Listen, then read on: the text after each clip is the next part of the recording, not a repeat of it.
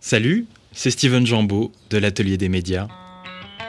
Pendant 20 minutes à la radio, plus encore si vous faites le choix d'écouter cette émission en podcast, je vous emmène à Nouakchott, en Mauritanie, à la rencontre de professionnels de l'information.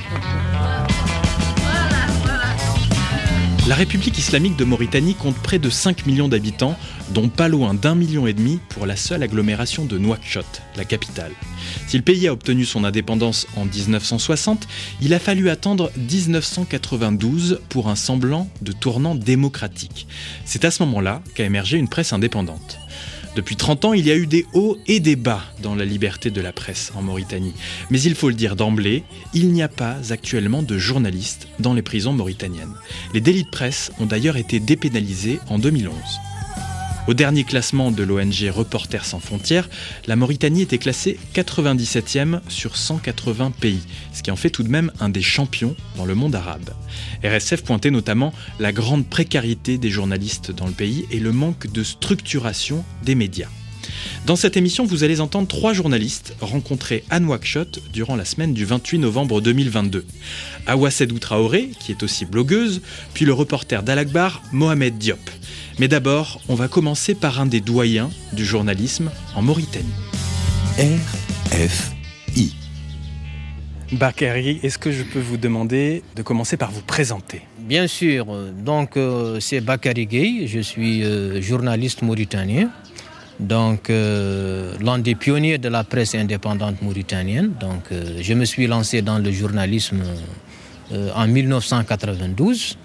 Euh, au départ, c'était en fait une vocation et puis euh, cela s'explique également par euh, un contexte particulier qui était le contexte du pays qui venait en tout cas de d'entrer de plein pied dans la démocratie. Et puis, euh, euh, il y avait également cette loi sur la liberté d'expression qui avait été également donc, euh, instituée ici en Mauritanie et qui a vraiment libéré la parole. Donc, vraiment, c'était passionnant. C'est donc en ce moment-là que moi, je me suis lancé dans, dans le journalisme. Voilà. Et ce qui est intéressant, c'est que vous étiez professeur de français, comme nombre de journalistes qui se sont lancés dans les années 90 ici en Mauritanie Effectivement, effectivement. Donc, euh, comme vous le savez euh, certainement, la presse mauritanienne euh, a été lancée principalement par des enseignants. Donc, vous savez, dans le pays, il n'y avait pas d'école de journalisme jusqu'à tout récemment. Donc c'était en tout cas des, je dirais, des apprentis journalistes qui étaient là, des gens qui ont appris vraiment sur le tas. Euh, c'était pour la plupart donc des enseignants. Moi, je faisais partie. Et donc, euh, euh, j'ai eu la chance vraiment de faire partie de cette première génération qui s'est en tout cas essayé à, au journalisme. Donc, j'ai intégré le premier journal indépendant donc, qui avait été créé ici, donc Mauritanie Demain. Donc c'était vraiment passionnant, c'était passionnant parce que c'était quelque chose vraiment de nouveau et puis ça nous permettait vraiment de contribuer également à l'ancrage de la démocratie dans le pays. Et puis, euh, euh, c'était le public également. On avait un lectorat et euh, vraiment, on sentait vraiment qu'il y avait un besoin, il y avait une soif vraiment de, de, quelque chose de nouveau parce qu'il n'y avait que la presse publique généralement qui servait tout simplement la position officielle. Mais avec nos journaux que nous avions créés à l'époque, il y avait donc vraiment la contradiction et puis on avait commencé à faire des enquêtes très intéressantes sur l'économie du pays, sur les violations des droits de l'homme, etc. Ce qui avait vraiment suscité un grand intérêt auprès du public et ce qui nous avait beaucoup encouragé à l'époque. Il y a toujours, selon vous, un foisonnement dans le monde des médias en Mauritanie 30 ans après, et pourtant le secteur des médias ici est tout jeune. Effectivement, effectivement, il y a toujours ce foisonnement, il y a toujours cet engouement donc euh, c'est tout à fait normal parce que donc euh, la presse euh, est, encore très jeune, donc 1992 ce n'est pas très loin. Et c'est encore une presse qui se cherche jusque là encore. Même le cadre juridique il reste encore beaucoup de choses à faire. Donc le secteur n'est pas encore organisé. Et puis il y a encore vraiment ce je dirais ce laisser aller peut-être je le mettrai entre guillemets. Ce qui fait que vraiment beaucoup de gens continuent encore à tenter leur chance et à s'essayer au, journalisme, ce qui fait quand même que même si le secteur n'est pas organisé, cela quand même, moi je considère que c'est une richesse parce qu'aujourd'hui en Mauritanie, vous avez des centaines de sites internet, il y avait une liberté totale d'expression et puis ça contribue également un peu à jeter un peu la lumière sur ce qui se passe, sur la gestion du pays, etc. Parce qu'aucune question n'est tabou ici euh, au niveau de la presse mauritanienne. On peut traiter toutes les questions qu'on veut et puis euh, sans aucune, sans aucune contrainte. Justement, vous, vous n'avez aucun problème pour publier ce que vous voulez actuellement en Mauritanie? Effectivement, voilà, ça c'est vraiment l'un des gros avantages. Moi, j'avais toujours dû, j'avais toujours quand même, je l'ai vécu également, que la, la, liberté de la presse en Mauritanie, c'est une réalité. Vraiment, il y a une liberté totale, et ce qui permet aujourd'hui aux journalistes mauritaniens de publier tout ce qu'ils veulent, pourvu que cela se fasse vraiment dans, dans les règles, dans, le, dans, le, dans des règles correctes. Donc, il n'y a aucune question tabou. Ça ne vous empêche pas d'être euh, parfois quand même euh, euh, invité Effectivement, effectivement, cela ne m'empêche pas d'être invité sur les plateaux de télévision, d'être invité dans les manifestations officielles, parce que aussi cette dose de liberté, euh, le pouvoir en place comprend également qu'elle est nécessaire, parce qu'elle donne beaucoup plus de crédibilité à toutes les actions, à tout ce que le pouvoir fait. Donc, euh, ils savent que la presse, c'est un véritable pouvoir, et puis euh, c'est également un miroir pour le pays, ce qui fait que vraiment, nous sommes acceptés tels que nous sommes, même si par parfois nous sommes assez critiques euh, envers, envers l'autorité, envers le pouvoir en place. Vous êtes justement président de la section mauritanienne de l'Union internationale de la presse francophone.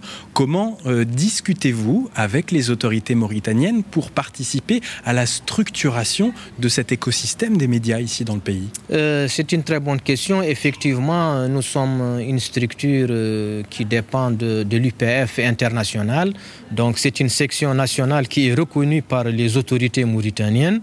Et vraiment, nous avons toutes les facilités avec avec les autorités, euh, vraiment qui euh, en tout cas travaillent en étroite collaboration avec nous et nous facilitent vraiment la tâche. Donc euh, nous avons la liberté de, de, faire toutes les manifestations que nous voulons, parfois même avec l'aide des autorités, donc parfois qui, qui, nous aident beaucoup pour mettre en place nos plans d'action. Donc nous aidons les autorités et puis nous donnons également notre point de vue sur la réforme en vue euh, euh, de la presse en Mauritanie parce que euh, aujourd'hui il y a une réforme depuis maintenant trois ans. Il y a une réforme donc sur la professionnalisation de la presse mauritanienne qui est en cours, qui est donc menée par le ministère des tutelles, qui est le ministère de la Culture. Et donc l'avis de toutes les, associations de presse est pris en compte. Donc notre avis également est pris en compte parce que le ministère nous demande notre avis sur, sur, sur, sur cette réforme, sur ce qu'il convient de faire. Donc vraiment, nous avons une collaboration parfaite avec les autorités mauritaniennes qui sont très ouvertes sur ce plan-là. Bakary Gay, vous êtes euh, journaliste, vous travaillez pour plusieurs médias différents, à la fois pour l'agence mauritanienne d'information, qui est une agence publique, mais aussi pour d'autres publications. Pourquoi travailler pour différents médias quand on est journaliste actuellement en Mauritanie? Est-ce à dire que le journalisme ne nourrit pas son homme ici dans le pays? Euh, oui, c'est vraiment une question que tout le monde se pose. Effectivement, aujourd'hui, euh, vous voyez les journalistes, aujourd'hui, euh, comme je l'ai dit tantôt, le secteur n'est pas très bien organisé. par exemple, au niveau de la presse, de la presse privée, les institutions de presse vraiment laissent à désirer, manque d'organisation, manque de fonds. Donc les journalistes, pratiquement, ils travaillent sans contrat et certains travaillent même sans salaire, ce qui fait que c'est vraiment très dur pour un journaliste de vivre aujourd'hui de son métier. C'est ce qui explique que beaucoup de journalistes, en tout cas, pour survivre, sont obligés vraiment d'être à la tâche un peu partout, de travailler dans plusieurs médias en même temps. Et je crois que cela, en tout cas, s'explique par tout simplement le contexte économique qui est, qui est assez difficile pour pour le journaliste mauritanien euh, parce que tout simplement, euh, comme je l'ai dit tantôt, les institutions de, la presse privée ne sont pas, ne sont pas très, très riches et puis elles n'ont pas également un appui euh, de la part des autorités sur le plan financier, ce qui fait que ce sont les journalistes qui paient les pots cassés. Et aujourd'hui, vous avez beaucoup de journalistes vraiment qui vivent très difficilement, des journalistes qui tirent le diable par la queue tout simplement parce que, en tout cas, le salaire qu'on leur donne ne leur suffit pas.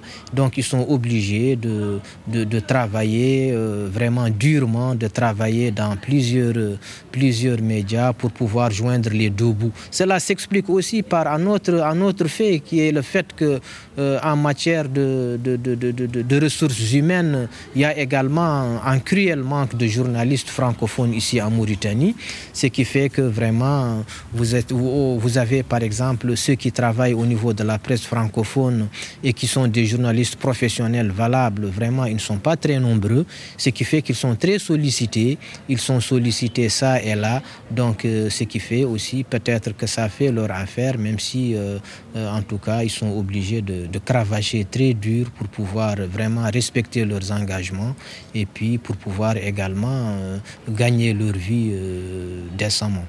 Vous voyez, vous, un recul du français justement dans les médias et dans le secteur de la presse, et donc dans la vie ici en Mauritanie?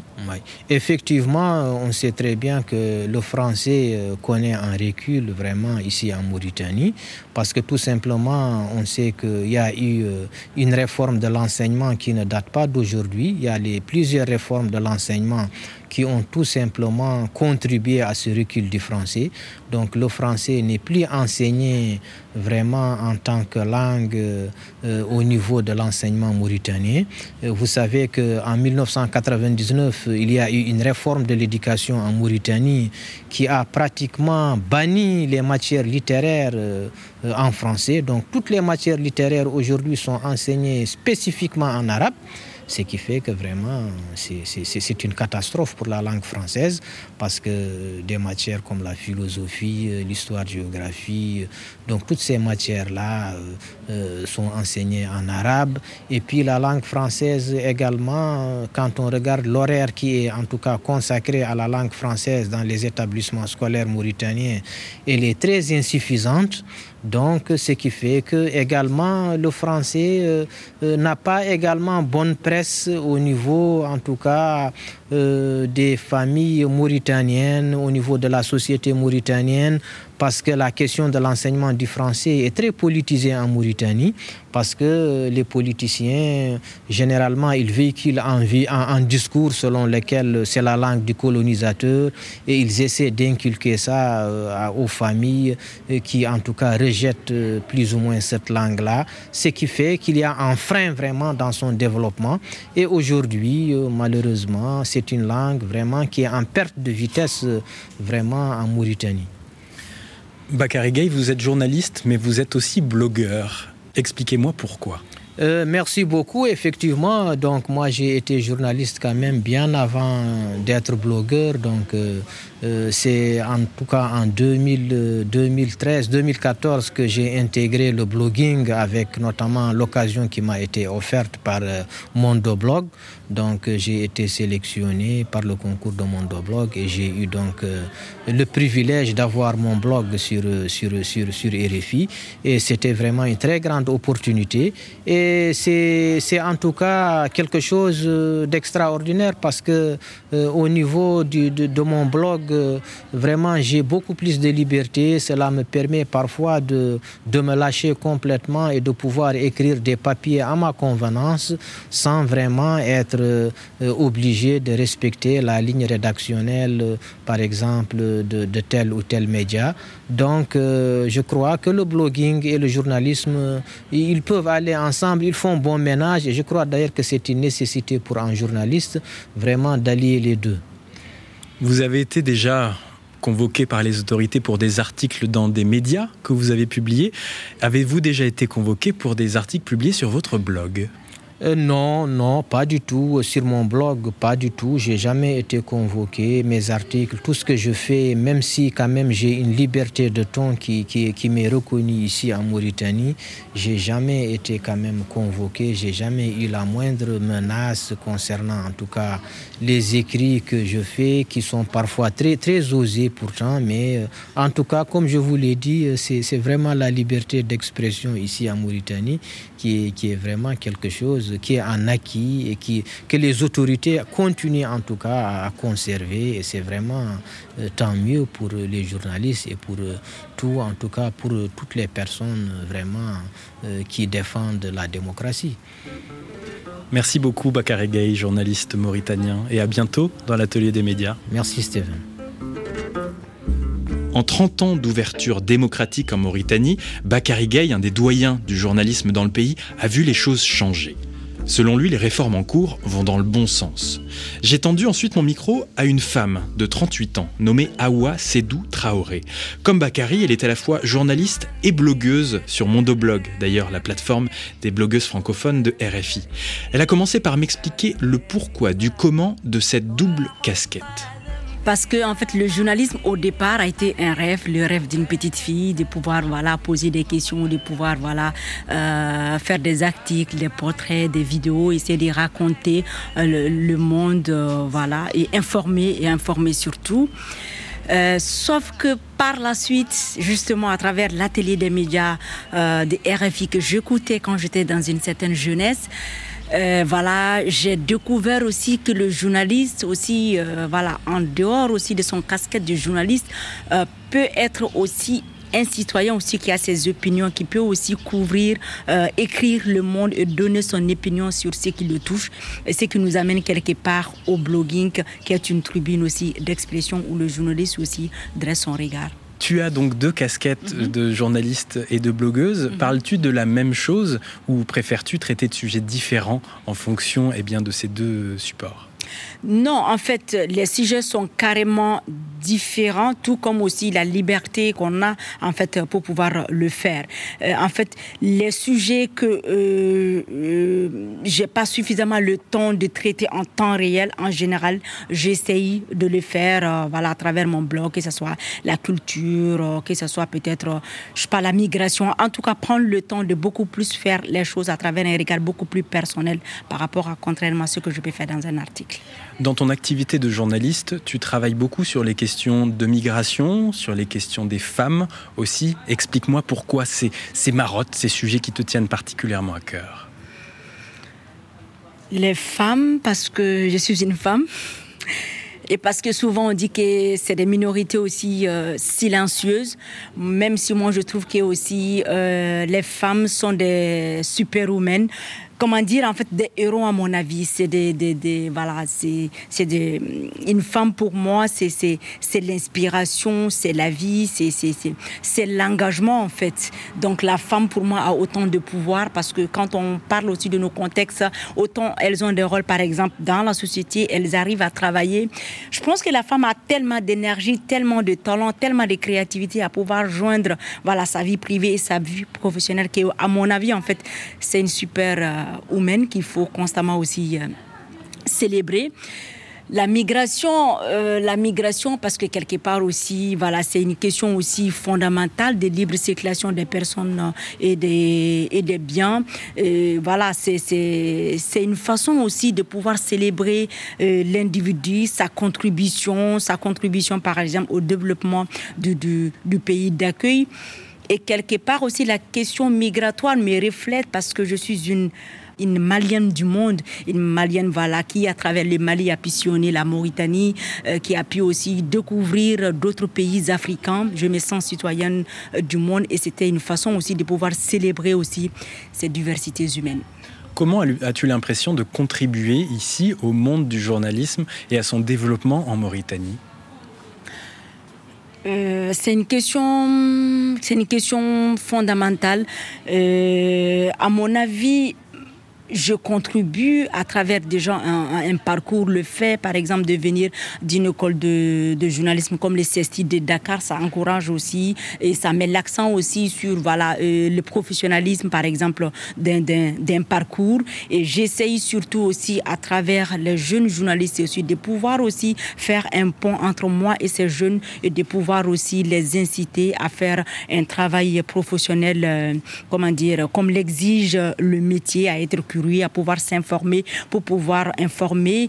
J'insiste beaucoup en fait sur les fondamentaux du, métier et pour moi en fait c'est une façon aussi de pouvoir aussi préparer la relève parce que euh, le journalisme aussi c'est des fondamentaux, c'est des règles basiques aussi qu'il faut constamment transmettre, même si avec les enjeux du numérique aussi il y a beaucoup d'évolution du métier, mais aussi les racines du métier doivent être enseignées et propagées aux plus jeunes. Ça c'est voilà une des c'est quelque chose à laquelle euh, je tiens beaucoup. C'est un rôle aussi que j'essaie de perpétuer dans ce que je fais. Ce rôle de transmission, justement, il est fondamental. Tu parlais de la formation. Il serait euh, nécessaire rapidement de développer euh, une meilleure formation des journalistes ici, en Mauritanie, notamment des jeunes? Oui, tout à fait, tout à fait. Vu que euh, jusqu'à jusqu'à cette date, il n'y a pas encore pratiquement une école de journalisme, voilà, en bonne et euh, euh, due forme. Je trouve que même s'il y a un département en, ce sens, je pense qu'en fait, c'est serait c'est un projet ambitieux en fait, et c'est une demande, une demande, une doléance aussi du du, du métier et que la Mauritanie puisse se doter aussi d'une école de, de journalisme. Et cela ne pourra que contribuer au rayonnement, à la profession professionnalisation accrue du journalisme à Mauritanie. que pour l'instant, aussi tous les enjeux du numérique aussi, il va falloir aussi que le pays, c'est le, journalisme mauritanien puisse davantage aussi euh, épouser aussi les normes technologiques et pour pouvoir davantage peut-être répondre aux attentes du public ou de l'offre. Parce que pour l'instant, il n'y a pas véritablement de formation au journalisme ici en Mauritanie. Il y a eu une promotion euh, donc dans euh, une unité rattachée euh, à l'école nationale d'administration, l'ENA, mais il n'y a pas d'école indépendante de journalisme. Ah, oui, effectivement, c'est dans ce sens que je disais que il y a en fait un besoin qu'il y ait justement cette école-là. Peut-être que la chance que euh, les doyens n'ont pas eu d'avoir, par exemple, une école en bonne de forme, voilà, euh, que cela puisse, à ces projets d'école de, journalisme puissent avoir lieu en Mauritanie. Je pense que c'est c'est une doléance, c'est aussi euh, voilà, c'est euh, ce, serait, ce serait primordial en fait d'avoir euh, cette école-là pour justement aussi combler et, comment dire ces lacunes qui ont fait que voilà euh, la réalité est que la plupart des journalistes ont été formés sur l'État. Il n'y a pas d'école de journalisme, il y a un département voilà de l'UNAGM, l'école nationale d'administration et de journalisme ici en Mauritanie. Pour le moment, il n'y a pas d'école à ce niveau, même si à travers différents partenaires quand même, il y a eu des renforcements quand même des capacités des journalistes, que ce soit au niveau local et à travers aussi des études, à travers aussi des bourses, des bourses aussi des renforcements de, des capacités. Les journalistes mauritaniens ici travaillent souvent pour plusieurs médias euh, différents. Euh, comment expliques-tu cela? Euh, en réalité, le métier traverse d'énormes difficultés en fait, que ce soit beaucoup plus en termes de, de les, les, rédactions pour la plupart du temps, surtout dans le privé, ne sont pas souvent euh, fonctionnels. Euh, il n'y a pas pratiquement, à part quelques organes en fait, euh, à l'image de ce qui s'est fait par exemple au Sénégal, on a une rédaction avec une équipe où, voilà, où on peut produire en temps réel cet éclat, mm, on n'a plus en fait cette réalité-là ou cette pratique-là comme ça se doit. Parce que la réalité est que, surtout dans le, dans le privé, hein, la plupart des organes ont des difficultés financières en fait à pouvoir, par exemple, peut-être prendre en charge une équipe, ce qui fait que vous avez peut-être une ou deux personnes qui font fonctionner une, une rédaction, surtout pour, euh, pour les sites. Je pense que peut-être c'est, c'est le manque de moyens, les manque de moyens qui expliquent malheureusement cette, cette réalité-là. Et il y a beaucoup plus euh, cette réalité triste, réalité manque de moyens parce que souvent les ressources humaines manquent parce qu'il n'y a pas voilà, les moyens nécessaires pour pouvoir prendre en charge toute une, équipe. Et ce qui fait que ça donne, euh, ça donne ça donne, comment dire, ça donne, euh, cela explique le fait qu'il y a, qu'il y a en fait ce jonglage-là. La personne va euh, travailler pour plusieurs sites en fonction de ses disponibilités. Et, voilà, c'est une réalité que moi je déplore. Euh, voilà, souvent je dis pour qu'il y ait un journalisme de qualité, pour qu'il y ait un journalisme en toute indépendance, et un des challenges du journalisme, même dans des rencontres, souvent je le dis, c'est de pouvoir qu'aussi nous, en notre sein, qu'on puisse assainir en fait ce métier-là. Il ne s'agit pas, à mon avis, de prendre une équipe en termes de quantité souvent, mais surtout en termes de qualité. Faire en sorte que, par exemple, même si c'est une équipe de jeunes ou bien une équipe voilà, qui, est très small, qui est très restreinte, mais qui est une équipe de qualité que peut-être que l'organe peut supporter la prise en charge de cette équipe-là et les mettre dans les minimums de conditions professionnelles pour pouvoir faire leur travail et cela leur met à l'abri de corruption et autres mots, mais cela les permet en fait de contribuer au journalisme de qualité en Mauritanie et il le faut nécessairement parce que pour, pour pouvoir prétendre à une certaine indépendance, il faut que nous-mêmes, à notre sein aussi, qu'il y ait quand même l'assainissement de ce métier-là, qu'on puisse prendre les gens, engager des journalistes dans une rédaction pour leur qualité et non pour leur quantité. Ça va en fait de notre crédibilité et aussi de, l'avenir aussi du, du métier. Awasedou Traoré, tu es journaliste, mais tu as aussi des activités dans le domaine de la communication. Est-ce de façon contrainte ou c'est plutôt un choix? Euh, C'est plutôt un choix, à mon avis, comme la plupart aussi euh, voilà, des, collègues d'ici. En fait, euh, je suis actuellement journaliste, ça fait un peu quelques années, voilà, en journalisme indépendante. J'ai préféré, en fait, voilà, par rapport, faire ce choix-là, par rapport à la communication, parce que comme je l'ai dit, en fait, on est confronté à beaucoup de mots, on est confronté, euh, et, voilà. Pour moi, une des meilleures, c'était une astuce. Je me suis dit, pourquoi ne pas voler, euh, aller vers la communication? Je préfère cela que de travailler dans une certaine rédaction où je suis peut-être exploité, où je n'ai même pas de salaire, c'est juste un nom que je suis journaliste, que je suis salarié, salarié ou je suis salarié. Alors que alors que, euh, en fait, euh, le droit minimum que je dois avoir n'existait pas. Bon, finalement, c'est pour être à l'abri des corruptions ou de, cette précarité-là, en réalité, qui a nécessité peut-être ce voyage-là ou peut-être euh, mon refuge, peut-être temporaire ou on ne sait pas, vers la communication. Mais le challenge, l'idéal est que on aurait voulu, on aurait voulu évoluer pérennement dans des rédactions en bonne et due forme avec une équipe euh, de qualité pour pouvoir faire un travail de qualité parce que ce métier est digne et si les, si les journalistes sont mis dans les conditions qui est le rôle premier de leur rédaction, il n'y a pas de raison qu'ils ne puissent pas faire efficacement leur boulot. À Ouassedou Traoré, ici à Nouakchott, j'ai discuté avec Bakary Gay, un des doyens euh, du journalisme francophone euh, en Mauritanie, euh, qui m'expliquait qu'il y avait une pleine liberté d'expression, une liberté de presse ici. Est-ce aussi ton sentiment? La liberté, je pense que la liberté, la liberté globalement, la liberté d'information existe en Mauritanie. Il euh, y a une floraison de, sites, que ce soit arabophone, que ce soit voilà, francophone. Peut-être souvent la qualité euh, ne suit pas parce que souvent il y a beaucoup plus de reprises en fait que de, de création de contenu.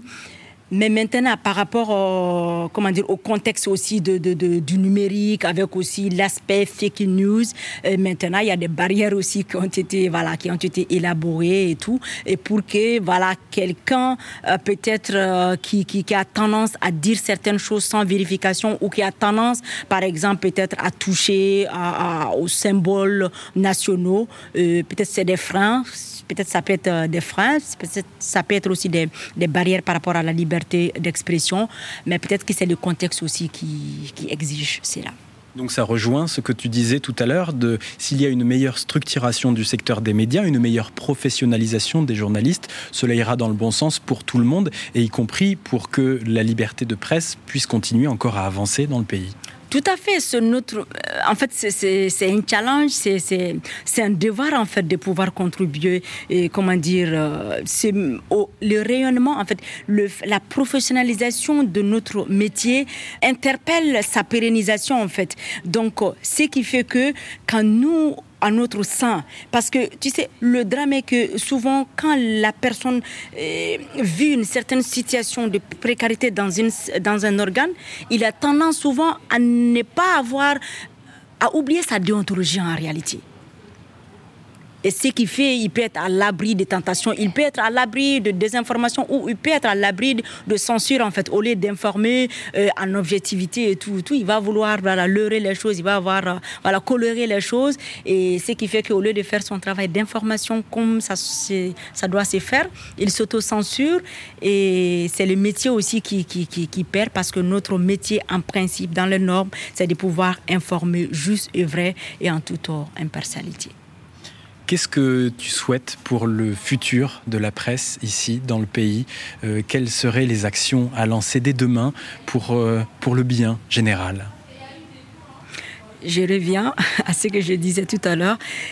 C'est qu'il y a en fait des organes dans l'ensemble. Il y a quelques organes, oui, mais en fait, dans l'ensemble, il doit avoir des organes en bonne et due forme qui puissent, euh, comment dire, qui puissent, qui puissent faire travailler des équipes, des équipes qualifiées, des équipes, euh, des, équipes outillées, des équipes en fait qui sont convaincues par rapport au rôle crucial que l'information peut jouer dans un pays. Ça, c'est notre challenge. J'ai dit, il faut que nous-mêmes qu'on puisse à notre niveau s'organiser mieux en fait, s'outiller mieux et que les journalistes soient dans les meilleures conditions au sein de leurs organes pour être indépendants et être à l'abri de beaucoup de tentations ou d'instrumentalisation. Ça, c'est notre, notre challenge parce qu'on ne peut pas vouloir jouer notre rôle de, de, de, garde-vous ou notre rôle de, je sais pas, de d'éveil ou de, ou de, de contrôleur, on ne pourra pas efficacement jouer notre rôle comme il faut si nous-mêmes à notre sein,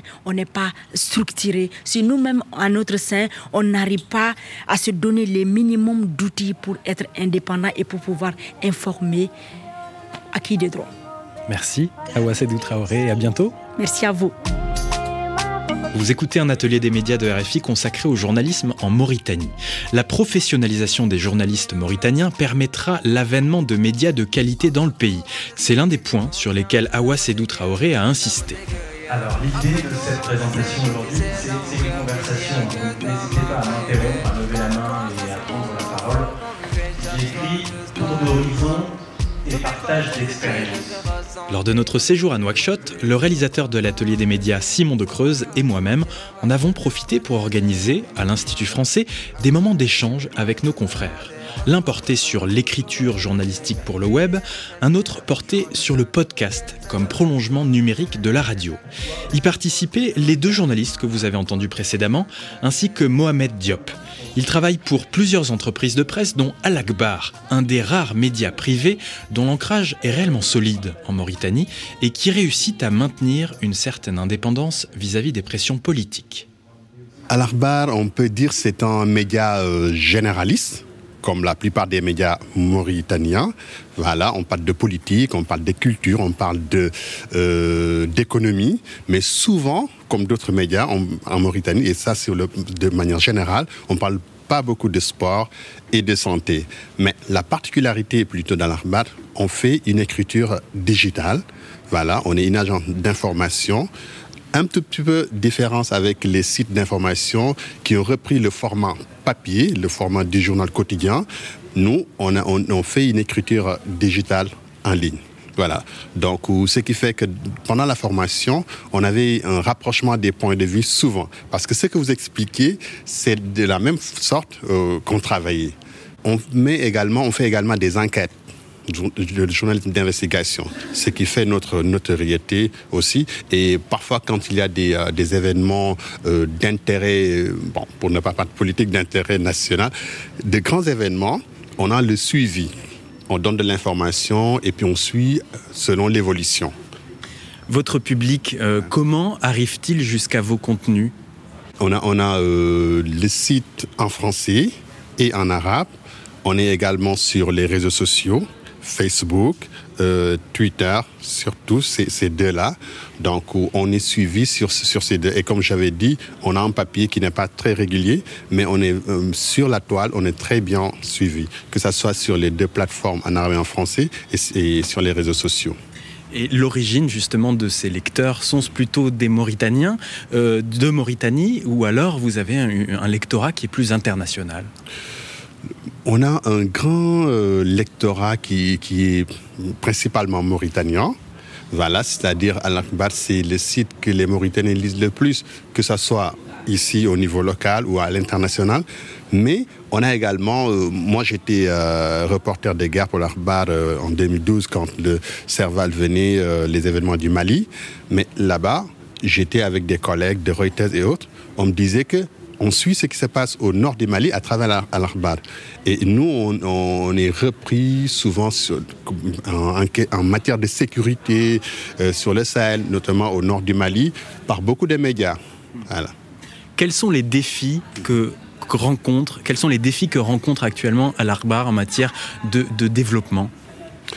Alors, les défis, je dirais, c'est presque comme tous les médias mauritaniens.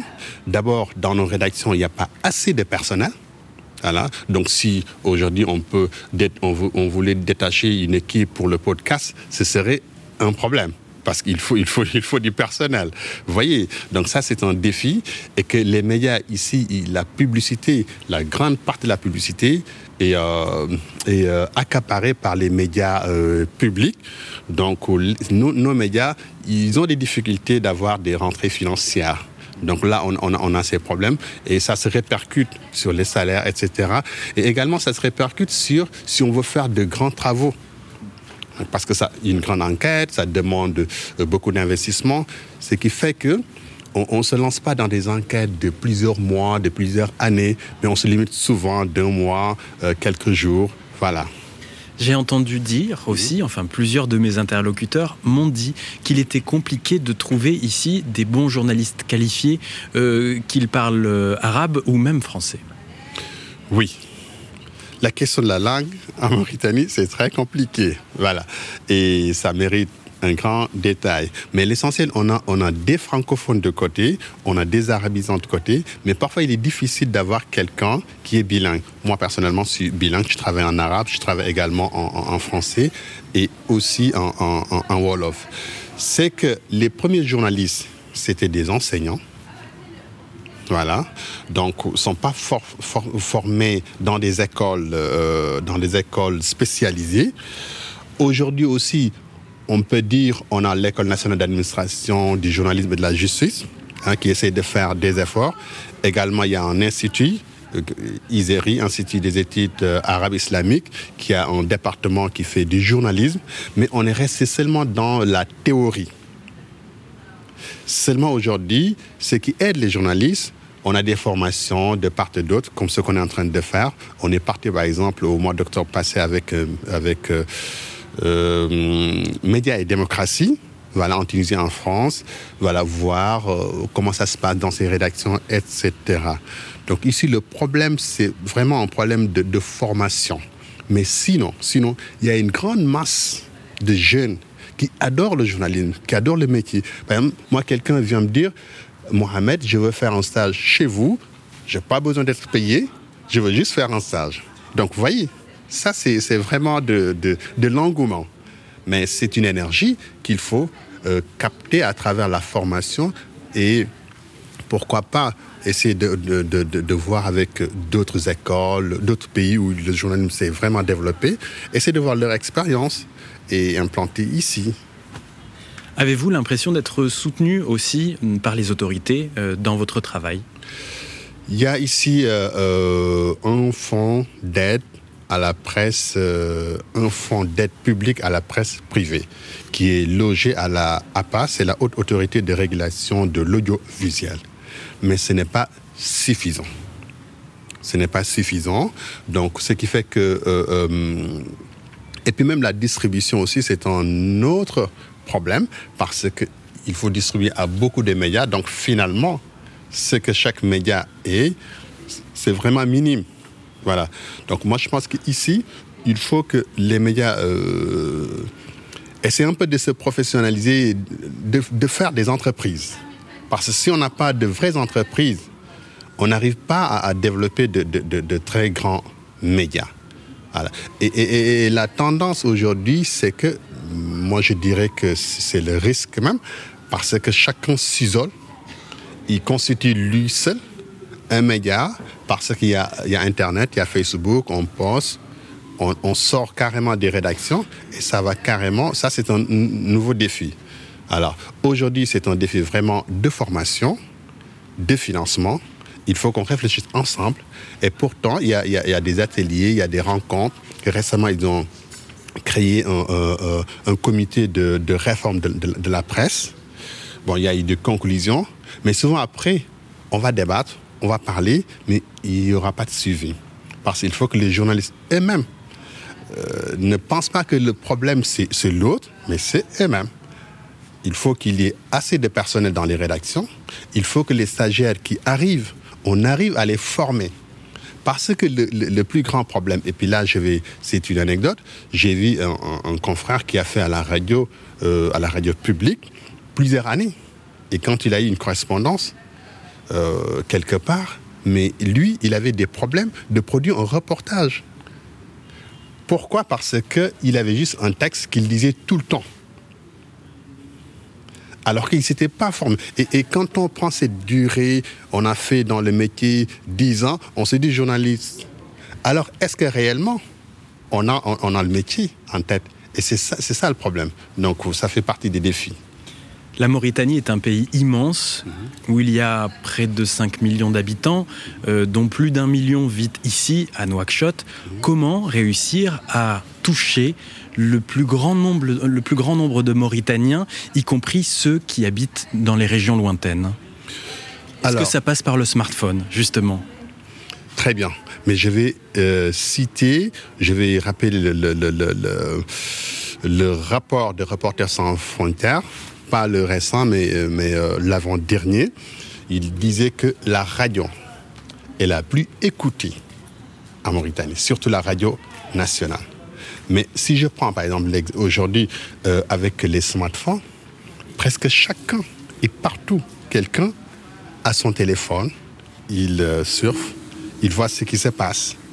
Même si la connexion n'est pas stable partout, mais nous, on a développé au niveau d'Alarbar un autre système, c'est-à-dire les SMS.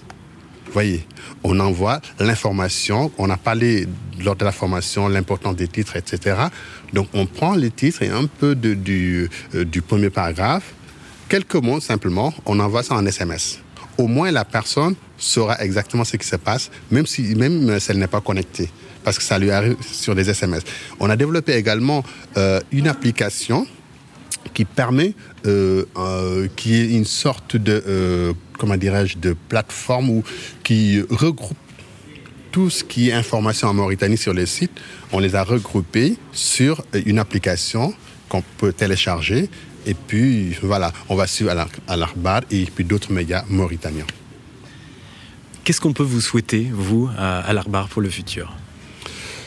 Pour le futur, euh, ce qu'on peut nous souhaiter à l'Arbat, c'est vraiment euh, développer des ressources financières euh, carrément, qui est développer une vraie, vraie entreprise de presse, parce que le renom, la notoriété, on l'a, mais il reste les moins, comme je vous l'ai dit, et avoir tout le temps des stagiaires qui viennent à Mans, qu'on forme, qu'on sort vraiment de, de, non seulement on développe l'entrepreneuriat, mais également on sort de l'information tout à fait classique.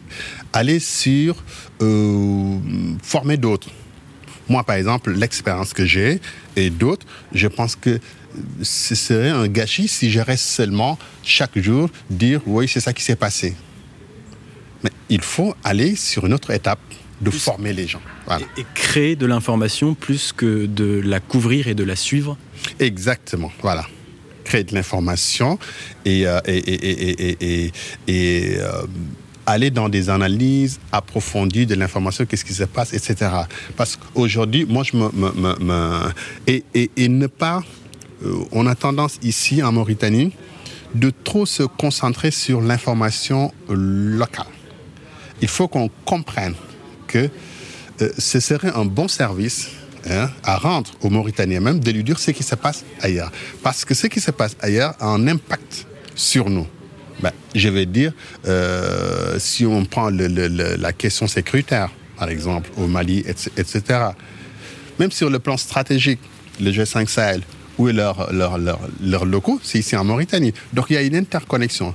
Donc toutes ces questions-là, on a, on a besoin de l'information nationale, mais également on a besoin euh, de connecter le Mauritanien sur d'autres réseaux. Alors montrer qu'il y a des solutions ailleurs qui peuvent leur parler à eux et répondre peut-être à leurs problématiques du quotidien. Mais bien sûr, moi, euh, je vois l'exemple de vous-même. Aujourd'hui, moi, je viens de faire euh, ma deuxième formation sur le podcast. Mais à chaque fois, ça devient un peu plus clair. Vous voyez et, pourquoi, euh, quand on, devait débuter l'interview, j'ai dit qu'il faut que j'amène mon téléphone parce que je vais devant vous appuyer sur podcast. Et ça, c'est la première fois que je le fais. Vous voyez Donc vous avez sorti votre iPhone et appuyé sur l'application podcast de, de, ce smartphone. Exactement. Et ça, c'est la première fois que je le fais. Vous voyez, je, je tenais vraiment à, à, le dire parce que je commence à être convaincu. Et pourtant, je, chaque fois, euh, j'ouvre euh, euh, l'Internet, voir voilà, une émission qui m'échappe, etc. Mais j'avais pas l'idée, oui, il me faut une application qui me permette de me faire la sélection, de me donner les trucs, etc. Je pensais même pas à ça. Et pourtant, je téléphone. J'ai laissé mon téléphone, j'ai laissé mon ordinateur. Vous voyez? Donc, l'expérience qu'on peut avoir de l'autre, c'est ça. Et, sans doute, vous aussi, vous partez avec une idée.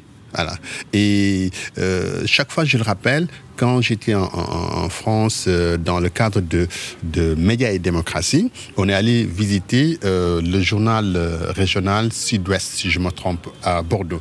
Mais quand on est allé à leur imprimerie, on a compris que vraiment il y avait un décalage, il y avait vraiment de quoi apprendre. Vous voyez?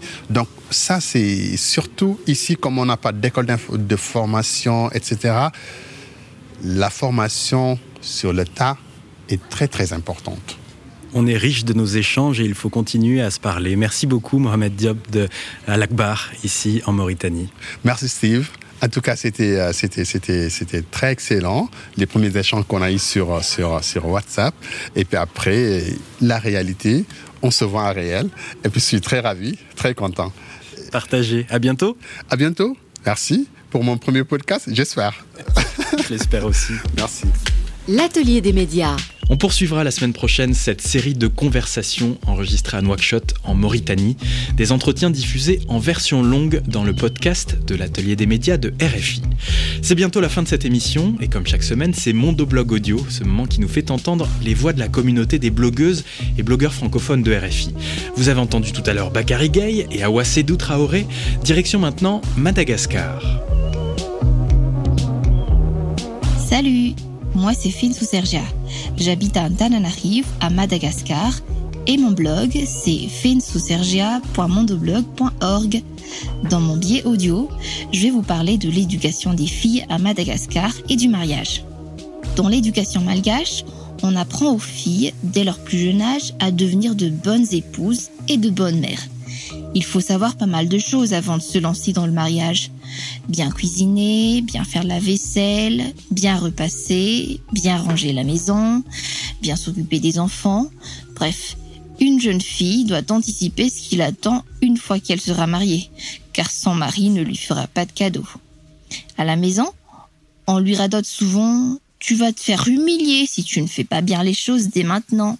Mais moi je me pose la question est-ce qu'on apprend aussi aux garçons à être de bons époux est-ce qu'on les prépare à leur rôle dans le mariage? Non. C'est peut-être pour cela que bien des hommes deviennent des brutes une fois qu'ils sont dans l'union conjugale. Car nombreux sont ceux qui brutalisent leurs femmes. La structure socioculturelle à Madagascar est un moule qui façonne les filles de manière à ce qu'elles ressortent armées jusqu'aux dents pour être prêtes à affronter le Tukachan, c'est-à-dire le foyer. Les familles malgaches ont un discours bien rodé pour encourager les petites et jeunes filles à devenir des femmes dignes et respectueuses. Comme s'il y avait un code de comportement à respecter une fois le statut de femme mariée acquis. Il faut bien s'occuper de son mari, il faut se faire belle pour son mari, il faut toujours bien entretenir la maison pour l'accueillir à son retour du travail, il ne faut jamais refuser quand son mari veut des relations sexuelles. Depuis toute petite, j'ai moi-même souvent reçu ces gentils conseils, parfois maquillés en réprimande de la part de mes proches. Je suis consciente qu'il s'agit là de valeurs inculquées pour notre bien. Mais quelle image de la femme se cache derrière ces paroles données aux filles? Moi, je pense que la femme ne se réduit pas à une simple machine qui est toujours à disposition des autres, qui est la seule responsable du fonctionnement du couple et qui est toujours là pour assurer le bien-être du mari et des enfants. Je me rends compte avec le recul que j'ai toujours eu cette petite flamme rebelle qui refuse de réduire la femme à l'état de Ravakantukachan, c'est-à-dire la décoration du foyer, celle qui rend le foyer attrayant. Malheureusement, qu'on le veuille ou non, Madagascar est encore un pays où de nombreuses femmes doivent se montrer soumises. Une femme qui ne rentrerait pas dans le moule de la soumission que la société lui impose serait sans doute exclue de toute vie sociale. Alors, euh, volontairement ou pas, les femmes arborent le statut d'être soumises à l'homme. Ce que la société n'arrive pas à avaler, c'est qu'on puisse être euh, une femme pieuse, respectueuse, entre guillemets, tout en ayant une personnalité, un job, de l'ambition, une vision et même un permis de conduire. La seule solution pour changer les mentalités, c'est l'éducation. Hommes et femmes se doivent respect mutuel dans la liberté de chacun. Il est grand temps que l'on propose un autre discours aux petites et jeunes filles, mais aussi aux petits et jeunes garçons. mondoblog.org Éduquer ses filles, c'est bien, il ne faut pas non plus oublier d'éduquer ses fils. C'était Sergia Fenosoa, mondoblogueuse malgache, un épisode de Mondoblog audio orchestré par Camille Deloche. Cette émission a été réalisée par Simon de Creuse, tombé comme moi sous le charme du thé mauritanien qui nous a appris la patience à Nouakchott. Si vous aimez l'atelier des médias, je vous rappelle que vous pouvez l'écouter en podcast en version longue dès le samedi matin sur Spotify, Apple Podcast, Deezer ou encore l'appli Radio France. Un commentaire et des étoiles sur les plateformes qui le permettent en plus de nous faire plaisir, feront que l'atelier des médias sera davantage mis en avant par les algorithmes et donc plus écouté. Pour me contacter, envoyez-moi un mail à l'adresse atelier.rfi.fr ou un message sur Twitter. Je vous donne rendez-vous dans une semaine pour un nouveau numéro spécial Mauritanie de l'atelier des médias.